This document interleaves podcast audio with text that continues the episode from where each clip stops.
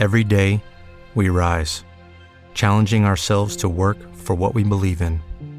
At U.S. Border Patrol, protecting our borders is more than a job, it's a calling. Agents answer the call, working together to keep our country and communities safe. If you're ready for a new mission, join U.S. Border Patrol and go beyond. Learn more at cbp.gov/careers.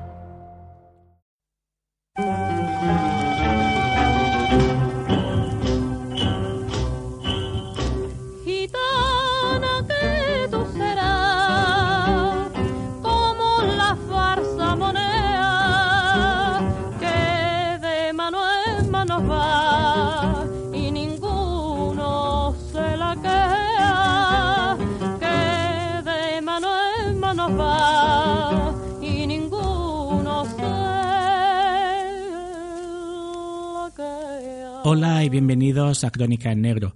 Yo soy Mespaznar y este es un nuevo programa de la red de podcast por momentos.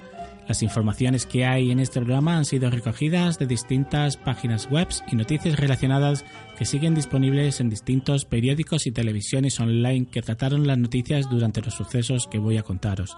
Asimismo, las grabaciones sonoras que podéis oír durante el programa son emisiones de cadenas públicas tratadas como citas a los eventos de los que se hablarán durante este episodio. Estos audios no se encuentran incluidos cronológicamente.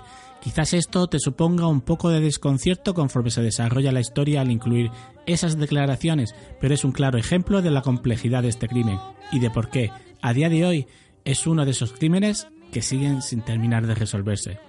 Eso al fin y al cabo es un palo a la justicia, es un fracaso judicial. un crimen impune, familias rotas, personas que no tenían que haber fallecido eh, muertas, el criminal o los criminales libres. Ese es el drama de Parada. Nos encontramos en la localidad sevillana de Paradas, un lugar que se encuentra entre Marchena y Carmona, y en los que la localidad tenía censada en aquel año a 10.106 habitantes, y hacía muy poco tiempo que se había hecho conocer al recibir el premio por ser uno de los pueblos más cuidados. A unos 3 kilómetros de aquí se encuentra el cortijo que había en una propiedad bautizada como Los Galindos, unos terrenos bien cuidados y rentables en los que se cultivaba trigo, cebada, girasol y olivos entre sus 400 hectáreas, y que se encontraba a cargo de Manuel Zapata Villanueva, de 59 años como capataz del cortijo. Allí trabajaba junto a su mujer, Juana Martín Macías, de 53. La finca también contaba con más trabajadores, entre ellos tractoristas y jornaleros, y era propiedad de los marqueses de Granina. Fue adquirida en un primer momento por el hermano de la madre de la actual marquesa, pero tras su pronta muerte en un accidente de tráfico y recibirla en herencia, esta la cedió a su hija casada con Gonzalo Fernández de Córdoba y Topete, siendo los actuales marqueses. El 22 de julio de 1975, a la hora de la siesta, comenzaría el infierno que acabaría con las vidas de varios trabajadores y que aún no ha dado paz a sus familiares.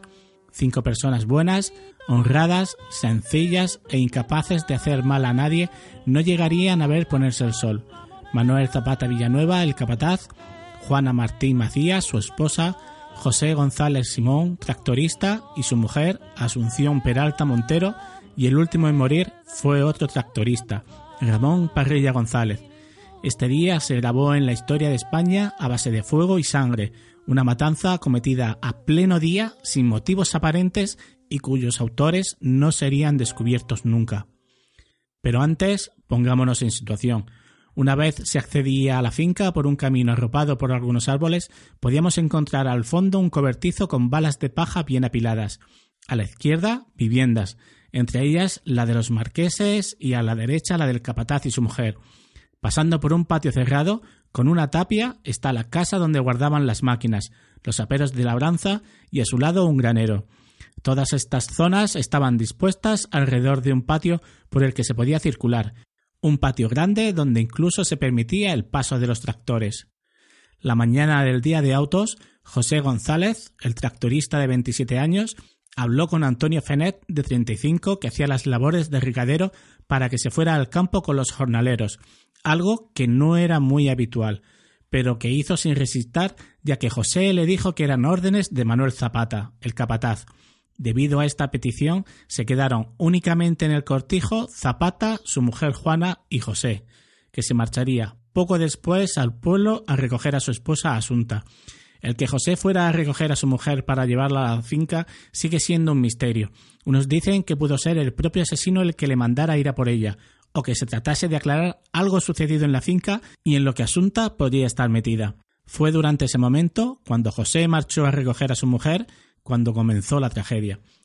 Ese mediodía aún recuerdan algunos que la temperatura llegó a los 49 grados. Fenet volvía del campo con enlazada al hombro a eso de las cuatro y media de la tarde, pero a la altura del sembrado de girasoles vio un humo denso que se elevaba al cielo desde el cobertizo donde se encontraba la empacadora de paja. Salió corriendo hasta llegar al incendio. Este había tomado proporciones muy grandes y cerca de él se podía apreciar un fuerte olor a gasoil entremezclado con otro más desagradable, el olor a sangre. Sus compañeros que estaban con él en el campo llegaban a lo lejos junto con vecinos cercanos que habían visto también el fuego y se acercaron a ayudar. A las cinco y cuarto de la tarde, sin aire en los pulmones de la carrera que se hicieron tanto Antonio Fenet como Antonio Escobar, consiguieron llegar a la casa cuartel de la Guardia Civil donde asustados y, como os decía, asfixiados por la carrera, intentaron explicar que algo muy gordo había tenido que ocurrir, que había un reguero de sangre frente a la casa y que la empacadora estaba ardiendo. Hasta que uno empezó a ver por allí eh, de sangre, la puerta de la casa del, del capataz eh, cerrada, con el candado por fuera, las llaves no se encontraban, y entonces ya fue la parada a dar cuenta. ¿Te está gustando este episodio?